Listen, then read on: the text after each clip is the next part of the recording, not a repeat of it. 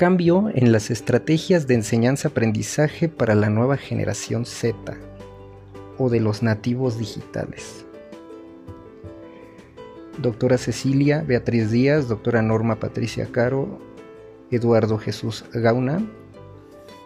Las instituciones educativas, en particular las de nivel superior, han comenzado a recibir alumnos pertenecientes a una nueva generación denominada Z, o de nativos digitales. Para la mayoría de ellos, la tecnología es muy importante en sus vidas, ya que nacieron en la era digital. No conciben la posibilidad de un mundo sin conexión, ya que a través de las TICs satisface necesidades de entretenimiento, diversión, comunicación, información e incluso formación. Las características particulares de estos jóvenes plantea un desafío para los adultos, muchas veces en desventaja en cuanto al manejo de los dispositivos tecnológicos, tanto en los establecimientos educativos como en el futuro mundo del trabajo. El presente artículo describe distintas estrategias aplicadas en una cátedra de la carrera de contador público y licenciatura en administración de la Facultad de Ciencias Económicas de la Universidad Nacional de Córdoba, para motivar y captar la atención de los alumnos por la materia de estudio.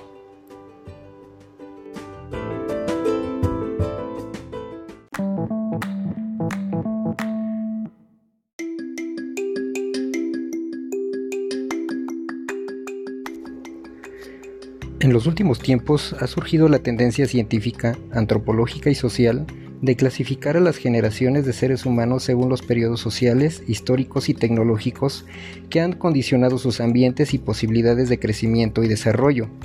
De esta forma, nacen las siguientes clasificaciones, la generación X, que abarca a los nacidos entre los años 70 y 85, la generación Y, que incluyen a los nacidos en la década de los 80 y principios de los 90, y la actual generación Z, que comprende a los nacidos entre principios de los años 90 y el año 2004-2005 aproximadamente, en SIM 2013.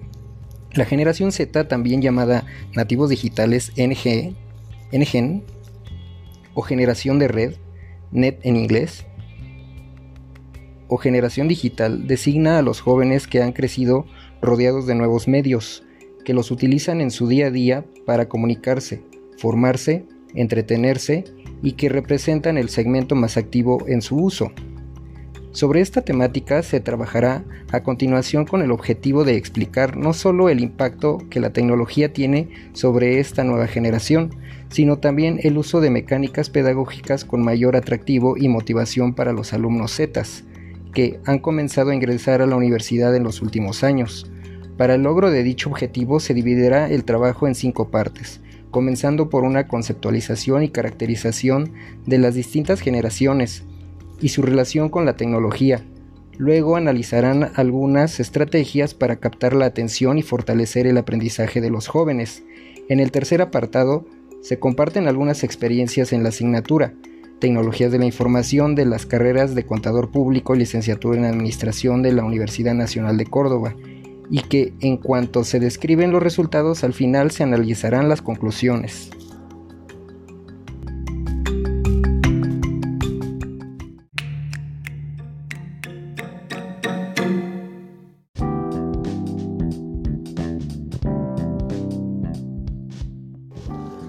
Conceptos y características. Se le llama generación X a los nacidos entre 1971 y 1985, cuyos integrantes fueron testigos de grandes cambios.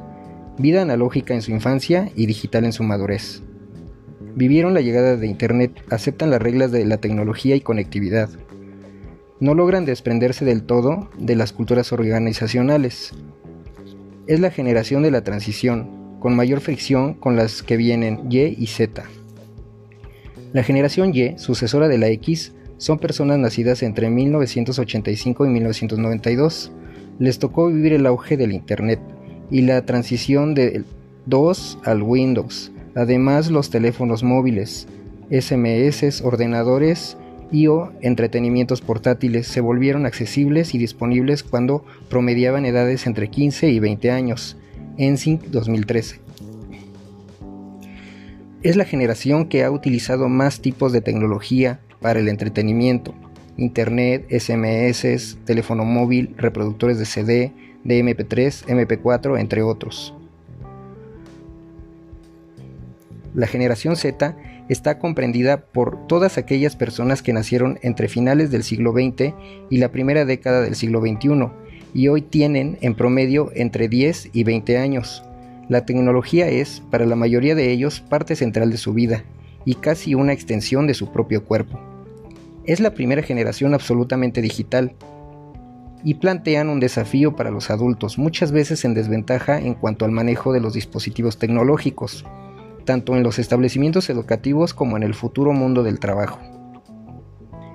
Los Z son 100% nativos digitales, expresión concebida por Mark Prensky, 2001, que los define como aquellos individuos que nacieron en la era digital y son usuarios permanentes de las tecnologías con una habilidad perfeccionada. No conciben la posibilidad de un mundo sin conexión ni respuestas al alcance de un clic se sienten atraídos por las TICs, ya que con ellas satisfacen necesidades de entretenimiento, diversión, comunicación, información e incluso formación. Estos jóvenes han sido criados en un entorno cambiante y en constante transformación, con innumerables avances tecnológicos, nuevos medios de comunicación, multiplicidad de productos y formas de consumo, acceso ilimitado a información y contenidos, enfocan el trabajo, el aprendizaje y los juegos de manera diferente, ya que captan rápidamente la información multimedia de imágenes y videos igual o mejor que si fueran texto. Consumen datos en múltiples fuentes y esperan respuestas instantáneas. Esta generación ha crecido inmersa en las TICs, por lo que navegan con fluidez. Son hábiles en el uso de diferentes dispositivos, utilizan reproductores de audio y video, digitalizados, capturan fotos que editan y envían, crean sus propios videos, presentaciones multimedia, música, etc. Burkahila 2013. Acercándonos al área de la psicología, hay quienes sostienen que el crecimiento de este entorno tecnológico puede haber influido en la evolución de su cerebro. Prensky 2012. Se está investigando si los juegos electrónicos han afectado algunas habilidades cognitivas, incluso si se han generado una nueva estructura neuronal. En su capacidad multitarea, pasan el menor tiempo posible en una tarea determinada y abren el mayor número de frentes posibles, provocando pérdida de productividad, disminución en la concentración y se acortan los periodos de atención, cambian muy rápido de un tema a otro. Resumiendo, se pueden mencionar las siguientes características esenciales. Se encuentran hiperconectados, ya que manejan diferentes lenguajes digitales, celulares, tablets, videojuegos, reproductores digitales de música y computadoras, lo que hace que se adapten de manera extraordinaria a las nuevas tecnologías como ninguna otra generación. Son impacientes, hijos de la inmediatez de la tecnología, no soportan esperar mucho, hacen varias tareas a la vez y todo lo chequean en la web. No conciben el acceso a la información sin la existencia de Google, ya que rastrean la información azarosamente, googleando, y no por medio de lecturas tradicionales o búsquedas sistemáticas. En libros, enciclopedias o diccionarios, prefieren ver gráficos antes que los textos que los explican, y no al revés, Sánchez 2012 utilizan las redes sociales como principal medio de comunicación. Son consumistas, deciden que comprar, no buscan aprobación de personas con experiencia y conocen el producto porque lo investigan, convencen y superan en información a quienes tienen el real poder de compra. Se, caracterizan por poseer escasez de habilidades interpersonales, ya que la mayoría está acostumbrado a las interacciones sociales mediante medios virtuales, por lo que no desarrollan habilidades para hablar en público de manera correcta, dado que sus modos de comunicación son principalmente a distancia. La generación Z tiende a ser mal oyente debido a que tiene menos en cuenta lo que otros tienen que decir. Son muy individualistas en su carácter y creen en su propia persona. Su sociedad existe en Internet donde se abre su mente y expresan sus propias opiniones. En el ámbito educativo, estos alumnos están mucho más predispuestos a utilizar las tecnologías en actividades de estudio y aprendizaje que lo que las unidades académicas pueden ofrecer. La educación desempeña un papel poco importante en sus vidas, ya que no la ven como un medio de supervivencia, Para ellos prevalece la inteligencia y el conocimiento sobre la tecnología, que aprobar programas formales y estructurados. Esto genera un estado de insatisfacción, creando una distancia cada vez mayor entre docentes y alumnos.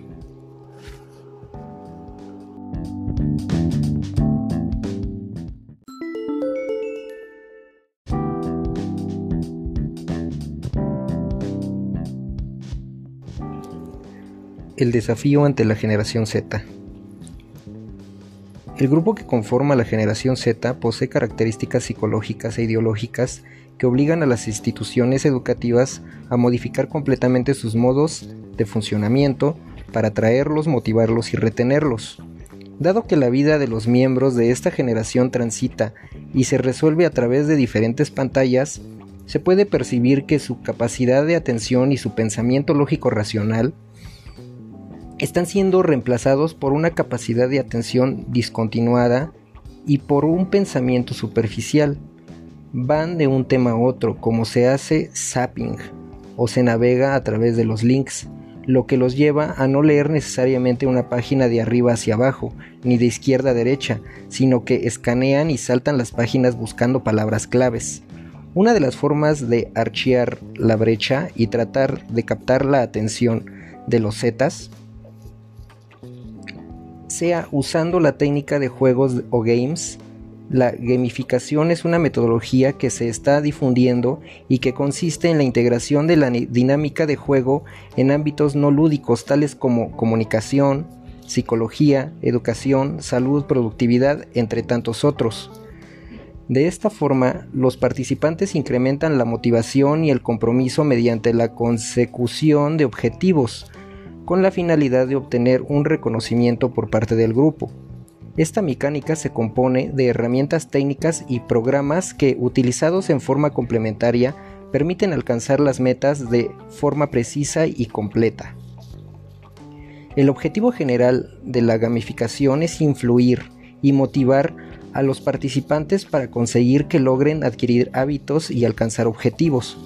Para ello se los incentiva a participar, compartir e interactuar en actividades. Su carácter transversal hace que sea una herramienta aplicable y prácticamente todo tipo de rutinas, materias y actividades. En este sentido, la educación se encuentra particularmente en ventaja en la implementación de, diseños innovadores de gamificación. Se trata de jugar y aprender. Algunas de las principales mecánicas de juego son Prensky 2001. Misiones o retos. Las misiones o retos hacen sentir al alumno que el juego tiene una finalidad, una meta. Un juego está compuesto por un conjunto de misiones o retos que obligan a realizar acciones a través de las cuales se van adquiriendo habilidades a medida que progresa en la curva de aprendizaje y adaptación, y se desarrollan capacidades inherentes al objetivo final. Se pueden organizar minijuegos con pequeños objetos que sumados conforman el juego completo. Puntos. Los puntos son un gran atractivo para los participantes y se consigue que aumente la motivación. La puntuación puede ser utilizada para compensar a los alumnos por su comportamiento, actitud o objetivos conseguidos.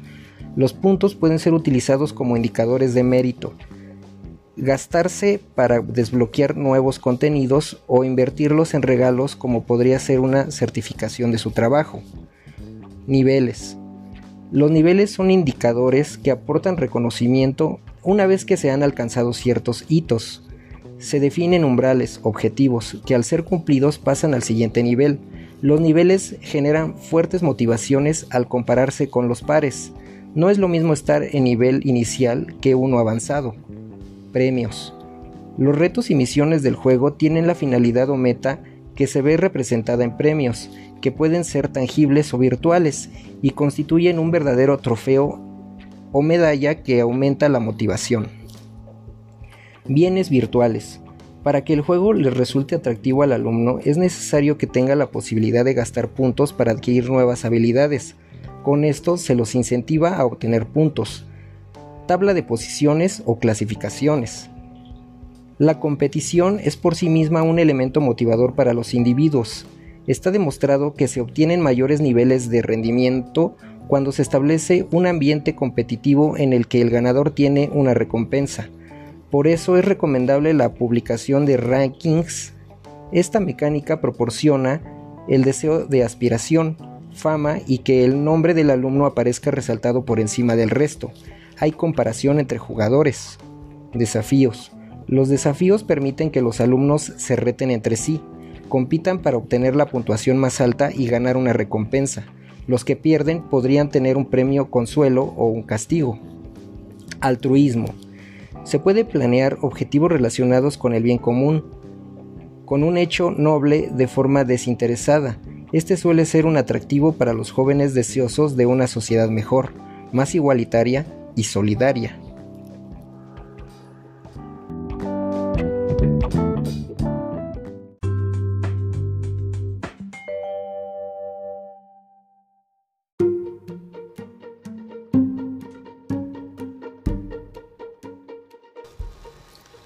Hola, ¿qué tal? En esta ocasión vamos a analizar este documento que es forma parte del programa de escuelas de tiempo completo en el Distrito Federal, la Ciudad de México, y que tiene como título Promoción de la salud en la escuela, orientaciones para fortalecer la práctica docente.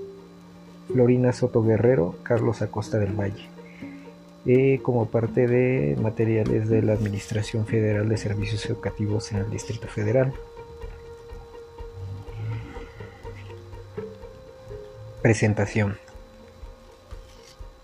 Directivos y maestros.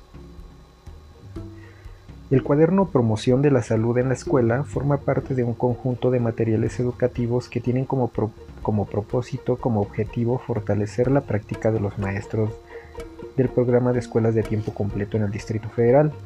Asimismo, pretende apoyarles en su trabajo docente, proporcionándoles orientaciones y sugerencias para ampliar las oportunidades de aprendizaje de las niñas y los niños. Profundizar en el tratamiento de los contenidos del plan y programas de estudio, así como realizar actividades significativas, lúdicas e interesantes para ellos con la finalidad de que desarrollen competencias básicas, mejoren sus niveles de aprendizaje y logren el, perfil de egreso de la educación básica. Este material contiene información sobre las principales enfermedades que afectan a los alumnos de educación básica, los factores que afectan su salud, la manera de promover un ambiente saludable en los diferentes espacios de la escuela y cuáles competencias desarrollar en los alumnos para que preserven su salud y mejoren las condiciones de su entorno. Adicionalmente a la información contenida en este material educativo, se han propuesto fichas de trabajo que es posible aplicar, adecuar y enriquecer de acuerdo a las necesidades e intereses de sus familias y alumnos. Asimismo, se ha dedicado un espacio en el margen de este cuaderno para que escriban las anotaciones que surjan durante su lectura y la realización de actividades, las cuales vamos a ir haciendo algunas observaciones y algunos comentarios con respecto al contenido de este material. Así pues, la Administración Federal de Servicios Educativos en el Distrito Federal les desea éxito en su trabajo y agradece de antemano a los directivos y maestros sus sugerencias y observaciones para que con ellas este material mejore sus contenidos.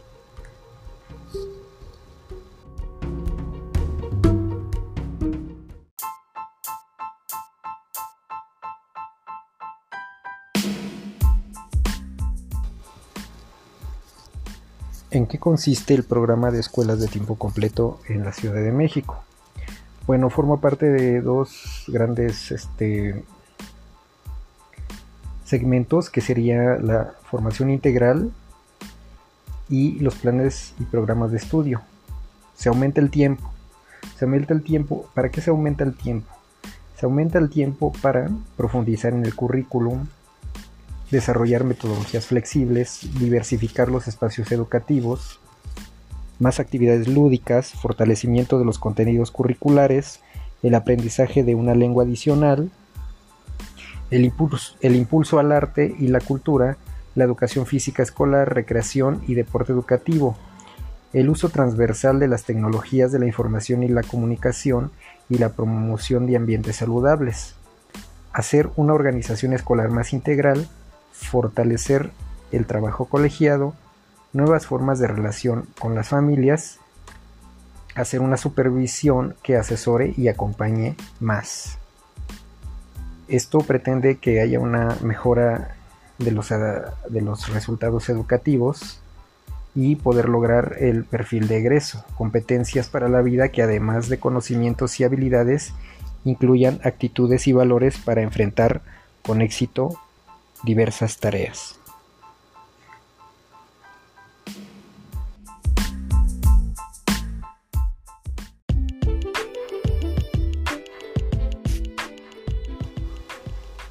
Introducción. El cuaderno Promoción de la Salud en la Escuela está dirigido al personal docente y directivo para mejorar su práctica cotidiana relacionada con la promoción de la salud y de espacios escolares saludables. La escuela de tiempo completo tiene en sus manos la posibilidad de impulsar a la comunidad educativa para fomentar el desarrollo de competencias para que los alumnos modifiquen los factores que determinan su salud de manera positiva, fortalecer la participación comunitaria y promover la adquisición de espacios y estilos de vida saludables. La cotidianidad del trabajo en el aula requiere que los saberes de los maestros se diversifiquen y amplíen con la finalidad de mejorar las competencias necesarias para apoyar el aprendizaje de los alumnos.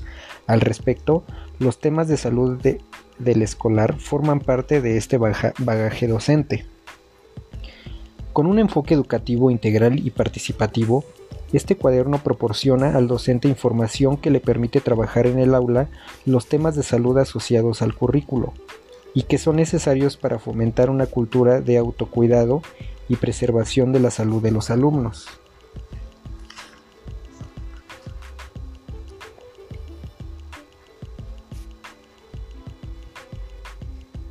En alguno de estos capítulos, el lector podrá encontrar información acerca de las principales enfermedades que afectan a los alumnos de educación básica en nuestro país y los determinantes de la salud, principales causas que favorecen o perjudican la salud, así como aquellas competencias que es necesario desarrollar en los alumnos para preservar su salud y mejorar las condiciones de su entorno.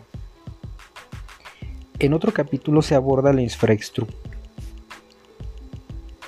en otro capítulo se abordan la infraestructura y el saneamiento básico escolar relacionado con las condiciones que deben reunir las instalaciones hidrosanitarias, el agua para beber, el comedor, características de una alimentación saludable y el semáforo de la alimentación. En otro capítulo se proponen fichas de trabajo con temas relacionados con la promoción de estilos de vida y entornos saludables, el desarrollo de valores prosociales, conductas asertivas y proactivas y la buena alimentación, entre otras. Se espera que la información sea de utilidad al personal docente y directivo, quienes podrán enriquecerla con su experiencia y conocimiento para la construcción gradual y firme de ambientes saludables en beneficio del desarrollo integral de nuestros niños y jóvenes.